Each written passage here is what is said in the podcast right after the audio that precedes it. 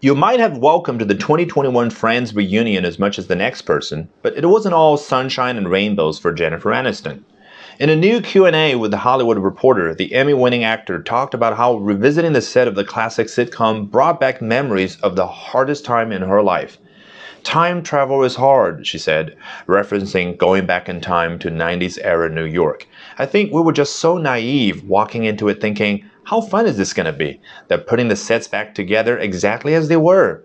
Then you get there and it's like, oh, right, I hadn't thought about what was going on the last time I was actually here.